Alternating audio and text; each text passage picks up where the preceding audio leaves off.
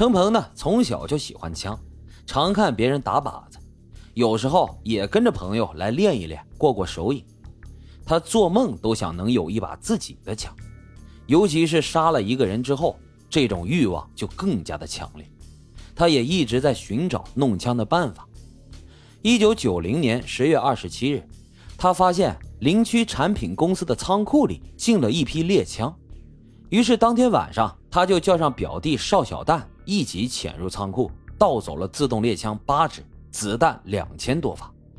他将两支五连发的猎枪锯掉了半截，枪管和枪托改造成了可以随身携带的手枪，伺机寻找杀人目标。一九九零年十二月，程鹏和朋友于伟在一起喝酒的时候，于伟告诉程鹏说：“他们总经理呀，真不是人，他不想在公司干了。结果总经理李国栋呢，却不退还他三千块钱的押金。”程鹏听后也是十分气愤。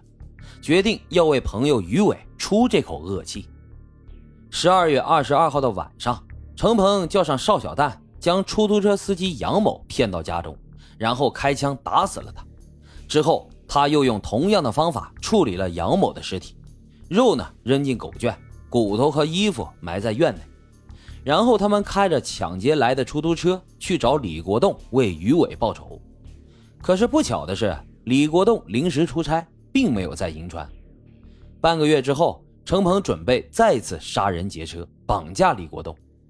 一九九一年一月八号的晚上八点钟左右，程鹏、邵小蛋、于伟三人又杀害了一名出租车司机陈某，然后再次寻找李国栋报仇。不过这次啊，依然没有成功。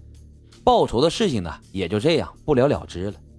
之后的日子里，程鹏为了练习枪法。今天啊偷只鸡，明天偷只鸭，把这些动物呢挂在院中作为练习射击的靶子，然后将打死的鸡鸭喂给他养的那些狼狗。久而久之，左邻右舍啊对程鹏打枪也就习以为常了。但是啊，这样枯燥的日子啊，程鹏觉得没有什么新鲜感。于是，终日独守空房的程鹏决定啊找个女人来发泄一下。一九九二年的冬天。程鹏在银川同福居大酒店跳舞的时候，他勾搭上了一个姓刘的女子。一阵殷勤奉承之后，他邀请刘女士逛夜市、吃小吃。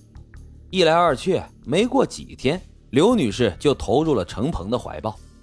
程鹏呢，则经常带她去兜风玩乐，然后再回家过夜。有一天，刘女士来到程鹏家，一顿缠绵之后，她告诉程鹏。自己啊想找个男朋友了，因为急需要钱，所以请他帮忙筹借三千块钱。程鹏听后，如同被人当头泼了一盆冷水。虽然他也知道这姓刘的女子是风月场所的女人，但是他仍然感觉好像戴了绿帽子，一顿耻辱的感觉涌上心头，顿时是杀心再起。于是他让刘女士回去过几天再来拿钱。下个星期六。刘女士按时赴约，满心欢喜的来拿钱。当天呢，程鹏带着刘女士跳了一会儿舞，然后回到家里相拥入睡。此时的刘女士仍然没有感觉到任何的异常，直到第二天早上，她起床梳洗后，对着镜子化妆的时候，恶魔程鹏在她身后扣动了扳机，刘女士当场死亡。随后。他将刘女士的衣服扒光之后，直接扔到了邻居家的狗圈内。这是因为啊，他的邻居出差了，让程鹏给他看家。邻居的家里呢，有程鹏养的五条狼狗。十天之后，等到程鹏进入邻居家进行查看时，发现尸体仅剩下一堆白骨了。他顺手抄起一把铁锹，将白骨就埋在了邻居家的院内，领着他的那几条狗返回了家中。一九九三年六月，导演谢晋带着谢天、斯琴高娃等主演来到了西部影视城宁夏站，开拍电影《老人与狗》。但是当人员聚齐、万事俱备的时候，导演却发现少了另外一个主演，也就是这条狗。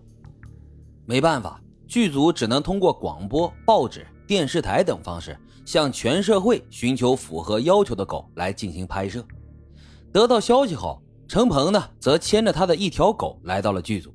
这条狗啊，无论从个头、毛发，甚至是机灵程度，都完全符合剧组要求。当时导演就决定用这条狗来拍摄。在电影拍摄的这段时间里，程鹏还多次扮演男主角的替身。最终，电影上映后大放异彩，受到了全国一致的好评。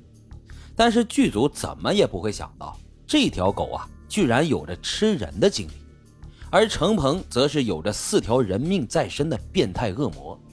这也直接导致了后来影片的禁播。